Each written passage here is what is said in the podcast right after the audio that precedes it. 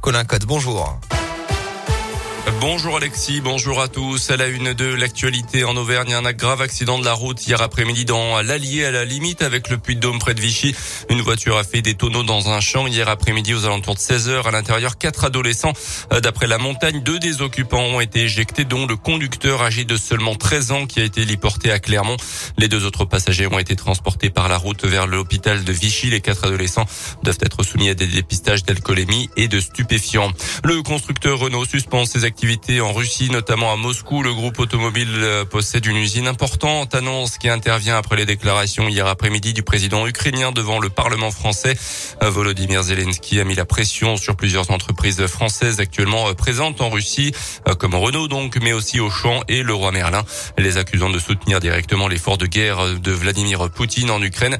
Renault étudie également les options concernant sa participation dans sa filiale russe. À retenir aussi ce chiffre inquiétant, mais pas vraiment surprenant au fond, les jeunes Français de 7 à 25 ans passeraient six fois plus de temps sur Internet qu'à lire des livres, selon une étude publiée hier par le Centre national du livre.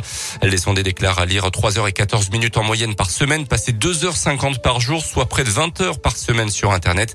Un rapport qui change fortement en fonction des âges. Chez les étudiants, il est près de 8 fois supérieur. On termine avec du foot et un vrai coup dur pour Clermont en vue du maintien en Ligue 1. La blessure au bras de Cédric Outonji, c'était à l'entraînement hier, saison terminée malheureusement pour lui. Une très mauvaise nouvelle donc pour les Clermontois qui luttent pour leur maintien. Ils joueront contre Nantes lors de la prochaine journée.